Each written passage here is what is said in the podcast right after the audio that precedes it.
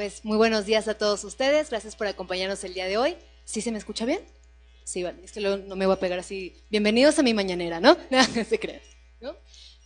A grandes rasgos creo, y Ricardo y yo también construimos este seminario, conferencia el día de hoy para tratar de replantearnos lo que es la educación. Y más que nada una educación hoy en día en el siglo XXI, en especial en el 2023. Y como filósofos creo que siempre nos gusta retomar eh, autores clásicos porque creemos que todavía tienen mucho que decirnos. Eh, pensamos que porque están muertos dejan de ser importantes o relevantes, pero hay mucho que dijeron que hoy en día vale la pena retomar. Por eso se llama la conferencia del día de hoy Paideia griega como educación integral, una aproximación desde Platón, República y leyes. Sócrates decía que él era como el tábano.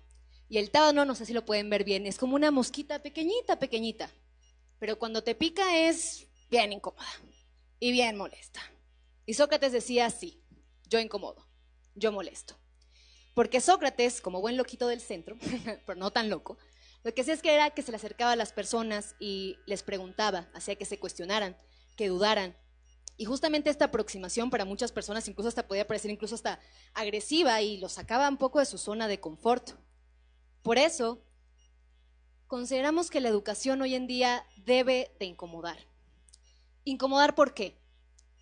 La educación para Platón debe manifestar muchas cosas. En un primer lugar, identidad. Hay que entender lo que esta lectura desde la República hablamos que estamos tratando de construir ciudadanos, también ciudadanos, porque sabemos que en esa época pues no todo el mundo era ciudadano, eh, pero incluso personas miembros de una comunidad. Y ese sentido de pertenencia es muy importante porque también les damos a conocer o transmitimos lo que es la cultura, las tradiciones, la historia, ideologías, pensamiento. A su vez, comprensión. Comprensión no solamente de nosotros mismos, sino también una comprensión sobre el mundo. También algo muy importante que hay que recalcar es que también Platón considera que hay una gran importancia en la colaboración y la solidaridad. No estamos solos la educación no es algo solamente para mí que voy a utilizar para hacerme, no sé, el muy inteligente o ganar más dinero en mi trabajo, ¿no? Que ojo, sirve, no vamos a decir que el dinero no ayuda, ayuda. El problema es pensar que solamente es para uno, cuando en realidad la educación para mí es un éxito y un logro de la comunidad. No aprendemos solos y no estudiamos solos, y también hay un gran aprendizaje que nos da la vida y las personas que nos acompañan en ella. Por eso también considero que la educación desde Platón también debe ser violenta. Y no violenta de que ahorita vamos a ir con los alumnos y darles zapes para que aprendan, porque pues tal vez no, tal vez a nuestros papás le hicieron eso y, funcionó, pero tal vez no mucho. pero justamente cultivar al hombre en comunidad es, es, es rudo porque no es como que nacemos sabiendo cómo estar los unos con los otros. Y por eso decimos que pierde espontaneidad, por eso uno puede, no sé, una mamá en un centro comercial diciéndole a su niño que se siente bien, que no se tira al piso, que coma con la boca cerrada. ¿Por qué? Porque lo está educando.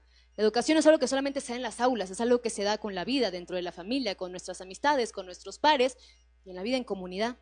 Por eso la educación y la libertad no puede caer en libertinaje, es decir, no es hacer lo que nos dé la gana, es también contextualizarnos, vernos dentro de una sociedad, dentro de una comunidad y también ver y entender dónde me estoy situando yo. Por eso, la filosofía que incomoda, la educación que incomoda, es aquella que nos hace salir de nuestra zona de confort. Porque al cuestionarnos, a ser críticos, juiciosos, muchas veces nos tenemos que replantear ideas, creencias que teníamos como certezas. Porque también la filosofía, y quiero creer que la educación también nos debería dar un punto de humildad para decir que también nos podemos equivocar y que no siempre podemos tener la razón. Porque también es importante tener en cuenta de que no lo vamos a saber todo. Por eso la violencia se utiliza para minorar el mal y el mal hay que entenderlo no de, ay, para hacernos personas buenas, ¿no? El mal también entendido como estas personas que no les interesa el diálogo, que no les interesa siquiera confrontar, eh, poner ideas junto con otras personas o siquiera salir de una burbuja de que nada más creo que el mundo es como yo lo veo y si tú no lo ves igual que yo, entonces tú estás mal.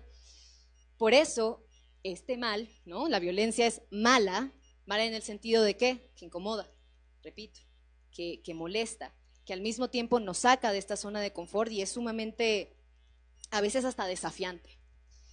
Pero justamente es necesaria, es necesaria salir de estas zonas, es necesario podernos sentar, incluso estar cinco minutos con nosotros mismos en el día y simplemente decir, a ver, o sea, tal vez hoy hice algo, pensé algo, que tal vez debería profundizar un poquito más en ello.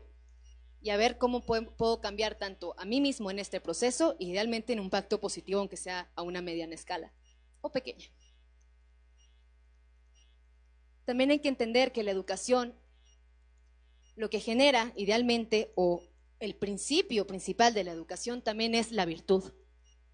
La virtud, a grandes rasgos, yo lo entiendo como forjar carácter para la vida. Aquí pueden ver algunas, ¿no? Valentía, justicia, prudencia, honestidad, bondad, pero también otras más, más comunes que podemos decir hoy en día que se llaman, no sé, soft skills, que en realidad podrían ser como ser disciplinados, ser persistentes, ser responsables, ser puntuales incluso. Y estas virtudes creo que es algo que hoy en día perdemos de vista. Pensamos que una virtud es, no sé, saber Excel, eh, un segundo idioma, pero una virtud es algo que nos ayuda a forjar carácter y nuestra personalidad. A mí me gusta mucho ver el tema de las virtudes con los estoicos, por ejemplo, porque los estoicos dicen algo muy importante e interesante de, de las virtudes. Es que lo importante es permanecer con virtud en el caos, porque cuando todo allá afuera está terrible, caótico, hay COVID, lo bueno que ya no mucho, pero bueno, ¿Qué es lo que pasa con todo esto? Cuando, esto? cuando esto se acaba, tenemos que aprender a lidiar con esas situaciones. Y esas son herramientas que nos van a funcionar y que nadie nos van a poder arrebatar, por más que las cosas afuera sean muy complicadas o muy complejas. Es la idea de no ser voluble ante el mundo exterior que a veces nos puede sobrepasar. Idealmente es forjar esto, porque repito, la educación no es solamente formarnos en conocimientos y aprender de memoria autores, como mucha gente piensa, no, es también aprender a vivir bien, Y esto implica, a grandes rasgos, tomar conciencia de la responsabilidad que también tienen mis acciones. Eh, estar en un mundo con otras personas, convivir, sí implica cierto grado de intercambio. Idealmente que estos intercambios sean positivos, que enaltezcan la virtud y a su vez que la educación, repito, no solamente me funcione a mí, sino que me funcione tanto a mí como persona como a los demás y cómo podemos trabajar esto en comunidad. Repito, no lo hacemos solos. Por eso necesitamos personas virtuosas, una educación más integral, que repito, no solo tiene que ver con memorización, saber sumar, saber restar, sino cómo podemos forjarnos a nosotros mismos como personas capaces del cuestionamiento, de ser críticos, de también entablar diálogos, ¿no? Y puentes en común, no necesariamente porque tengamos opiniones distintas, significa que eres mi enemigo y que estamos mal. Hay una frase de un anime que me gusta mucho que se llama Vinland Saga, que al principio le dicen, sí, sí, que al principio dices, tú no tienes enemigos, nadie es tu enemigo. Una persona que piensa distinto que tú no es tu enemigo. Y eso es algo muy interesante. Por si les interesa ver el anime, está en Netflix. Eh, buenísimo, lo recomendamos. Ahora, ¿qué es la educación si no es esto? La paideia griega, en especial la platónica, implica modelar y forjar aptitudes para que las personas puedan. Y eso es algo que le digo a todos mis alumnos cuando se meten a mis clases, y es que la filosofía te da una estructura mental para pensar y problematizar el mundo. Lastimosamente a veces no le vemos este valor. ¿Pero por qué? Porque necesitamos ser críticos, porque necesitamos dudar, cuestionarnos. A su vez, buscar la virtud, como ya lo había mencionado anteriormente, y también la práctica de la sabiduría. Y esta práctica de la sabiduría no es estar con mis compas diciéndole, ay, mira qué inteligente soy, mira todo lo que sé. Muchas veces también tiene que ver con aprender a vivir bien. Por eso la educación debe incomodar. Por eso nosotros debemos estar abiertos a incomodarnos a nosotros mismos y salir de estas zonas de confort que, válgame la redundancia, muchas veces no suelen ser muy cómodas. Pero sin más por el momento les dejo que continúe mi, mi compañero Ricardo y muchísimas gracias.